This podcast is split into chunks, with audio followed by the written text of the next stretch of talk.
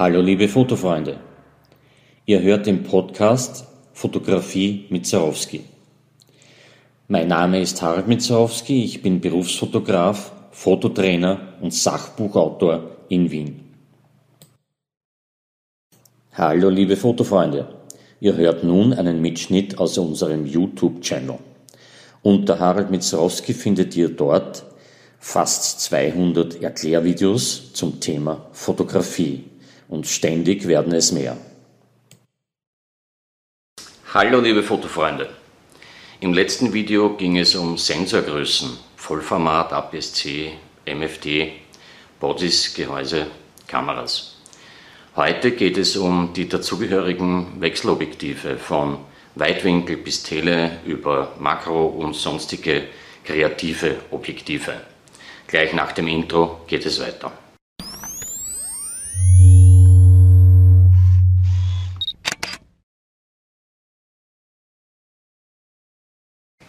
Die Entscheidung, das richtige Objektiv oder die richtigen Objektive zu kaufen, ist eine wesentliche, weil das merkt man in der Geldbörse, wenn man falsche Objektive kauft. Äh, kommen wir zunächst einmal zu der Einteilung der Brennweiten. Was ist die Brennweite? Naja, vielleicht hast du auch als kleines Kind ein Papier genommen, eine Lupe, sie gegen die Sonne gehalten und wenn der richtige Abstand da war zum Papier, hat das Papier sogar Feuer gefangen. Und die Brennweite beim Objektiv äh, funktioniert ähnlich, nicht? Wenn das Objektiv im richtigen Abstand ist zum Sensor, dann kann scharf gestellt werden. Äh, Im Vollformat sprechen wir im Weitwinkelbereich von einem Objektiv äh, von 35 mm traditionell und alles, was darunter liegt, ist dann schon eher ein Super- oder Extremweitwinkel, also 18 bis äh, 24 mm. Das wäre schon ein Weitwinkel, wo man eine Riesenfläche abbilden kann. Äh, natürlich sind diese Objektive für die Landschaftsfotografie besonders gut geeignet, um viel raufzubekommen. Dann gibt es die sogenannten Normalobjektive, äh, die sind so im Bereich in, im Vollformat von 45 äh, bis circa 60 mm. Und alles, was darüber ist, wird im Vollformat äh, schon zum Telebereich gezählt. Eine Porträt-Telebrennweite, eine typische wäre 85 mm. Und darüber gibt es quasi keine Grenzen. Also man könnte auch ein 1200 mm Objektiv im Telebereich verwenden und das tun auch Tierfotografen, Sportfotografen. Die werden halt dann immer länger und schwerer und ohne Stativ lässt sich damit nicht mehr fotografieren.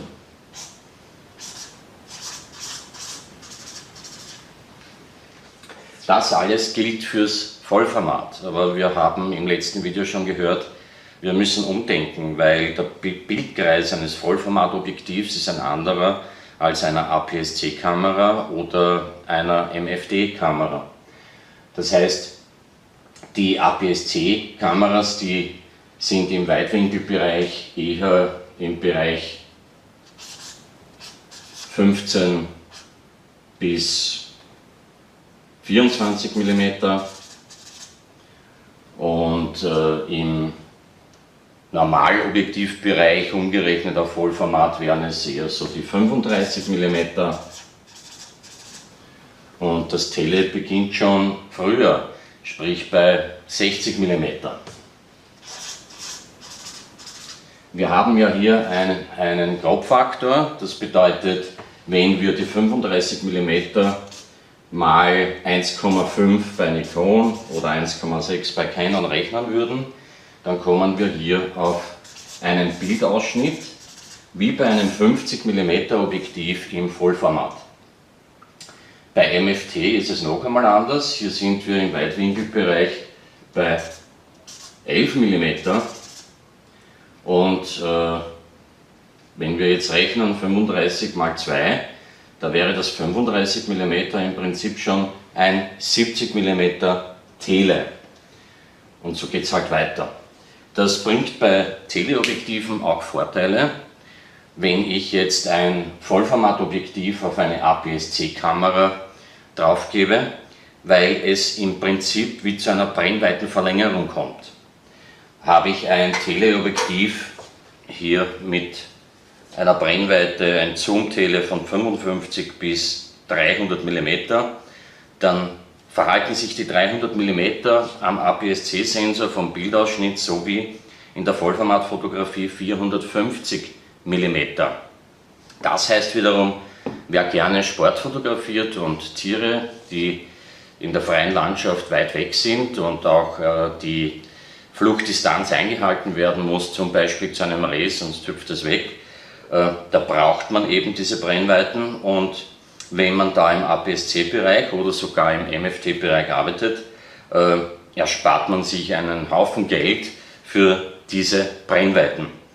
Äh, Vollformatobjektive sind einfach teurer, weil sie weniger oft verkauft werden, weil hauptsächlich äh, Profifotografen mit Vollformat arbeiten und weil sie einfach mehr Material verbrauchen. Also es ist das Objektiv größer, länger, schwerer, es ist mehr Glas drinnen. Ähm, die Motoren für den Autofokus sind andere und deshalb sind diese Objektive äh, im Prinzip teurer als APS-C und MFT-Objektive.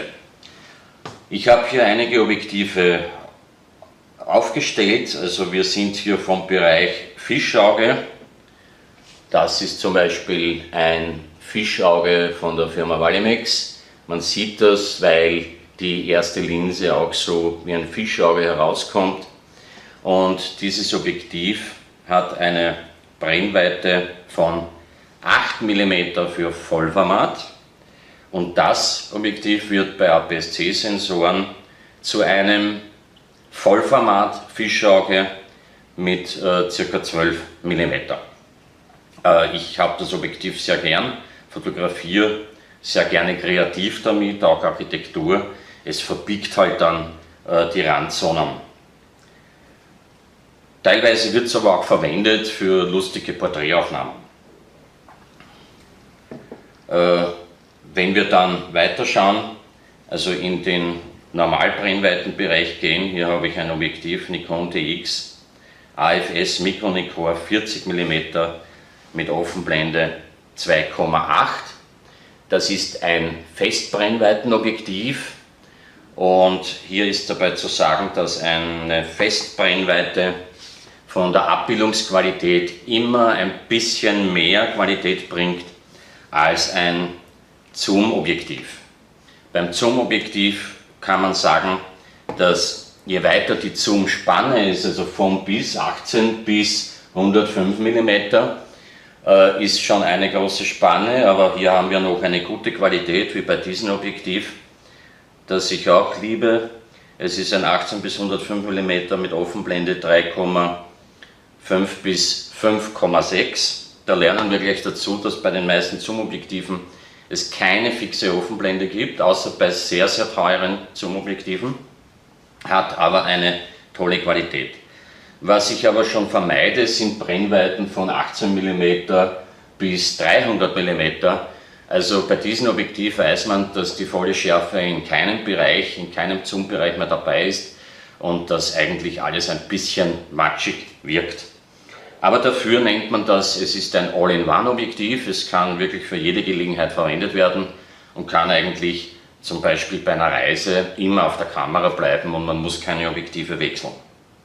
Also wir halten fest, äh, die Qualität des Objektivs äh, bestimmt auch ein wenig die Bauart und eine Festbrennweite, egal ob im Weitwinkelbereich, Normalbereich oder Telebereich, schafft immer eine höhere Abbildungsqualität als ein Zoom-Objektiv. Allerdings ist auch zu sagen, mit den modernen Objektiven, äh, der Qualitätsunterschied ist bei kleinen Prints oder kleinen Fotoabzügen kaum mehr ersichtlich. Das muss man schon äh, physikalisch mit Messgeräten messen oder mit der Lupe schauen. Ähm, wann verwendet man jetzt welches Objektiv? Nun, für Landschaft haben wir schon gesagt, da wollen wir alles drauf bekommen, die ganze Bergkette im Hintergrund, verwenden wir natürlich das Weitwinkel, um möglichst viel auf das Foto zu bekommen. Das Normalobjektiv im Vollformat eben 50 mm, APS-C wäre es das 35 mm Brennweitenobjektiv, ist jenes Objektiv, das am günstigsten erhältlich ist. Es gibt sowohl für Canon als auch für Nikon 50 mm Objektive knapp über 100 Euro. Ich habe hier eines dabei, das ist ein sogenanntes Retro-Objektiv, wird aber neu gebaut und neu verkauft, ein 50 mm AF Nikkor mit der Offenblende 1,8.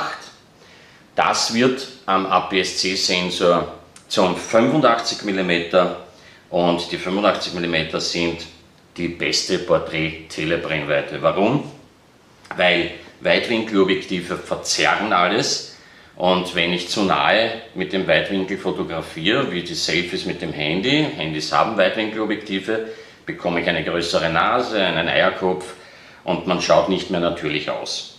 Wenn ich allerdings mit 450 mm jemanden porträtieren würde, das macht man auch nicht, verzerrt es in die andere Richtung. Das heißt, die Nase wird kürzer und auch so schaut der Mensch nicht mehr aus, wie er wirklich aussieht. Äh, das heißt, wer sich vor allem für Porträtfotografie interessiert, dem ist zu raten, kauf dir doch für dein Kameragehäuse ein bei Vollformat 85 mm oder wenn du eine APS-C-Kamera hast, ein 50 mm Objektiv, äh, das dann wie ein 85 mm den Bildausschnitt bringt. Damit hält man auch beim Porträtieren eine gewisse Distanz zur porträtierten Person. Man kommt ihr nicht zu nahe, jeder Mensch hat eine Distanzzone und äh, hat also beide Vorteile. Keine Verzerrung und ich bin weit genug weg, aber nicht wiederum so weit, dass ich äh, schreien muss, wie die Person posieren soll. Äh, wenn wir dann schauen, wann verwenden wir die Teleobjektive, naja, das ist quasi mein All-in-One, 18 bis 105 mm. Das entspricht der 24 bis 150 mm beim Vollformat vom Bildausschnitt. Und da bin ich sehr zufrieden und kann in vielen Situationen äh, ohne Objektivwechsel Fotoschießen und alles was darüber ist, wie dieses, verwende ich im Prinzip nur für Sportaufnahmen und Tierfotografie, ansonsten brauche ich es eigentlich nicht. Und das ist überhaupt zu sagen, gerade im Telebrennweitenbereich gibt es auch am Gebrauchtmarkt sehr gute Objektive zu kaufen, doch günstiger als neu im Geschäft und äh, das ist deshalb wahrscheinlich der Fall, weil die Objektive werden gekauft, selten benutzt, liegen eigentlich irgendwo im Kasten herum und irgendwann sagt man sich, na, ich brauche es nicht, ich verkaufe es. Ja.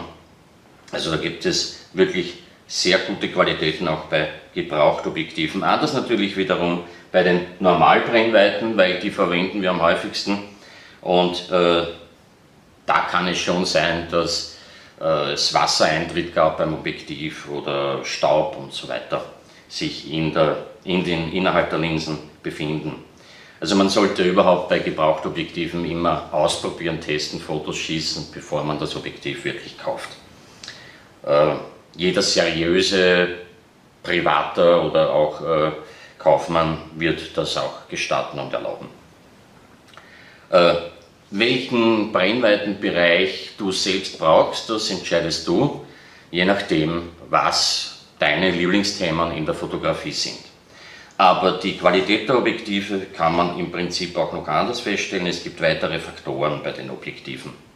Erstens einmal haben Objektive, moderne Objektive, natürlich eine Autofokus-Funktion. Und da gibt es am Objektiv einen Ein- und Ausschalter, ob man jetzt manuell mit dem Schärfering äh, fokussieren möchte oder ob man den Autofokus verwenden möchte. Dabei ist zu sagen, dass moderne Autofokusobjektive auch einen eingebauten Motor haben und im APS-C-Bereich haben die Kameras meistens keinen Motor für den Autofokus des Objektivs eingebaut. Das heißt, diese Objektive können nur auf APS-C-Kamera mit Autofokus genützt werden, äh, weil eben das Objektiv einen Motor drinnen hat. Es gibt aber ältere Zoom-Objektive und, und Festbrennweitenobjektive, die haben zwar eine Autofokus-Funktion, aber keinen eingebauten Motor. Die brauchen ein Gehäuse wo im Gehäuse der Motor für den Autofokus des Objektivs ist. Äh, bei Nikon ist das zum Beispiel der Fall, dass man auch auf die Vollformatkamera, auf einige Vollformatkameras, eine APS-C, ein APS-C-Objektiv draufgeben kann und die Kamera stellt dann eben um auf einen anderen Bildausschnitt, kroppt das Ganze und macht dann halt nur mehr 16 Millionen Megapixel, 16 Megapixel. Äh, wenn das jetzt ein Objektiv ohne Motor für den Autofokus ist, dann braucht die Kamera so etwas. Dann kann ich trotzdem den Autofokus verwenden, weil die Kamera das unterstützt. Äh, andersrum geht es natürlich auch. Ich kann auch die Vollformatobjektive auf eine APS-C-Kamera draufgeben. Und äh, hier gilt das Gleiche. Es gibt auch ganz selten APS-C-Gehäuse mit Motor für den Autofokus des Objektivs. Und der Autofokus erleichtert die Arbeit schon, vor allem in der Tierfotografie und Sportfotografie, wo alles blitzschnell gehen muss. Ein weiteres Merkmal, das man beachten sollte beim Kauf, ist, ob das Objektiv auch einen Stabilisator hat. Vor allem im Telebereich brauchen wir den, weil im Telebereich ist jede kleinste Bewegung mit der Kamera äh, eine Riesenbewegung da vorne und dann kann es vorkommen, wenn wir mit Verschlusszeiten, die zu gering sind, äh, dass wir dann verwackeln und eine Verwacklungsunschärfe im Bild haben. Also Stabilisator äh, wird so ab 100 mm schon sehr interessant, aber heute gibt es sogar schon Weitwinkelobjektive mit Stabilisator, da kann man dann sogar mit einer Fünfzigstel Sekunde aus der Hand mit einem dementsprechenden ISO-Bereich auch noch abends bei äh, Laternenlicht fotografieren und braucht kein Stativ. Äh, dieser Stabilisator heißt aber bei den unterschiedlichen Herstellern immer anders. Bei Nikon heißt er VR, bei Canon heißt er STM, bei Sony heißt er wieder anders, das weiß ich jetzt gar nicht, müsste ich nachschauen. Äh, und das sind eben diese Bezeichnungen hinten nach, hinter der Brennweite, die relevant sind für die Kaufentscheidung. Äh, ich halte die Offenblende für äh, den relevantesten Faktor, weil sehr oft will man ja in der Fotografie ein schönes Bouquet haben, das heißt eine Unschärfe im Hintergrund und äh, das eigentliche Motiv quasi freistellen, wenn man sagt, und dazu muss man offenblendig fotografieren. Äh, am günstigsten ist das bei den Normalbrennweiten, weil die günstigen Normalbrennweitenobjektive, wie schon gesagt, äh, mit Offenblende 1,8, die kosten kaum über 100 Euro und es gibt sogar von Yongnuo 50 mm Brennweite für Vollformat für Canon als auch für Nikon und die sind noch günstiger. Äh, ich habe eines für Canon gekauft um 45 Euro neu. Ja. Und das Objektiv ist nicht schlecht, im Prinzip sind das Nachbauten von älteren Modellen von Canon und von Nikon mit dem jeweiligen Bajonett für die Kamera eben. Ähm, das ist also der günstigste Weg zu einer Offenblende zu kommen. Im Telebereich wird das schon teurer. Also wenn ich hier ein 70 bis 200 mm äh, mit einer durchgehenden Offenblende von 2,8 bei Canon möchte, dann muss ich mit 2000 Euro rechnen und bei Nikon ist das leider nicht anders. Ja, was gibt es noch zu sagen? Es gibt natürlich noch Kreativobjektive und dann gibt es die Makroobjektive. Ich habe hier ein Makroobjektiv für APS-C gerechnet, 40 mm, Offenblende 2,8, das man aber sehr wohl auch als Porträttelebrennweite schon verwenden kann, weil der Bildschnitt ist ja wie bei Vollformat 60 mm, also das geht schon durch. Äh, für Porträtfotografie. Ähm, dieses Objektiv kommt auf ca. 200 Euro. Ich habe zwei Themenkreise, die ich damit fotografieren kann, Porträts und auch Nahaufnahmen. Warum kann ich Nahaufnahmen machen? Ganz einfach. Ein Objektiv hat auch eine Naheinstellgrenze und dieses Objektiv, ein Makroobjektiv, hat eine Naheinstellgrenze, wo ich näher ans Objektiv kann und damit wird eben der Abbildungsmaßstab größer, als wenn das Objektiv so weit weg ist. Und von Makros spricht man ab einem Abbildungsmaßstab von 1 zu 1 von einem echten Makro. Und die Makrofotografie Äh, ist ganz was Tolles, ist faszinierend. Man kann sich auf ein paar Quadratmeter Sommerwiese mit den Blüten der Blumen und mit den Insekten, die man da findet, stundenlang beschäftigen und tolle Bilder machen. Es erinnert mich auch ein bisschen immer so, die verkleinerte Safari ist das im Prinzip. Kreativobjektive gibt es auch. Äh, dazu muss ich zunächst einmal sagen, ein ganz spezielles Objektiv ist das sogenannte Tilt- und Shift-Objektiv. Äh, dieses Objektiv kann verschoben werden in beide Richtungen zum Sensor. Also das hat dann so Schrauben, wo ich das verschieben kann. Damit kann ich äh, Perspektiven gerade richten und wird sehr gerne in der Architekturfotografie äh, verwendet, um den sogenannten Keystone-Effekt, der sich natürlicherweise ergibt, wenn ich äh, den falschen Standort wähle, um ein Gebäude zu fotografieren. Dann laufen die Linien so zusammen im Bild. Bei einem Hochhaus aus New York ist das äh, bekannt vom Motiv her. Und das wäre also das Shiften und dann gibt es auch den Tilt-Effekt. Und der Tilt-Effekt funktioniert so, wie bei diesem Kreativobjektiv. Das ist ein Lens Baby Pro. Da kann das Objektiv hier quasi gedreht werden zur parallelen Sensorfläche, die parallel zum Bajonett ist.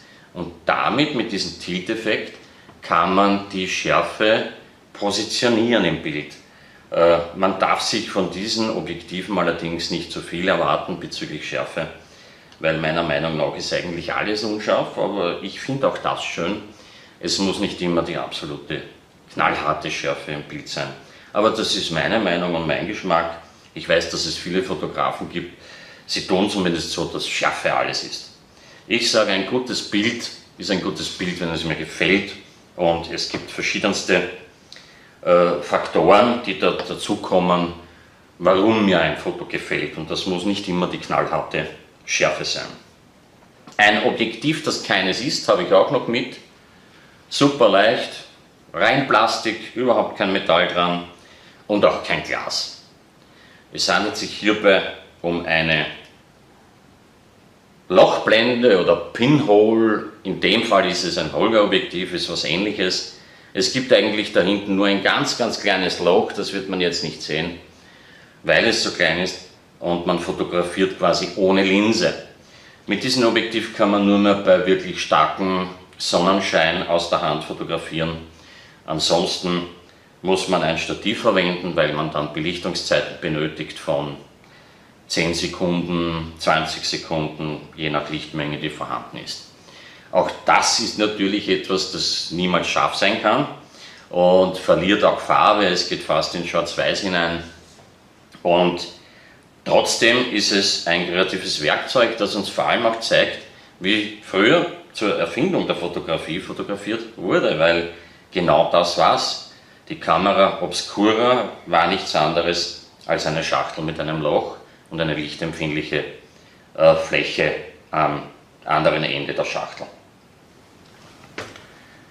Äh, Empfehlungen zu günstigen, aber sehr guten Objektiven, die ich selbst verwende im APS-C und im Vollformatbereich, findest du in der Videobeschreibung unterhalb. Wenn es dir gefallen hat, bitte ich den Daumen hoch zu geben, unten abonnieren, nichts mehr versäumen, schon bald kommt das nächste Video.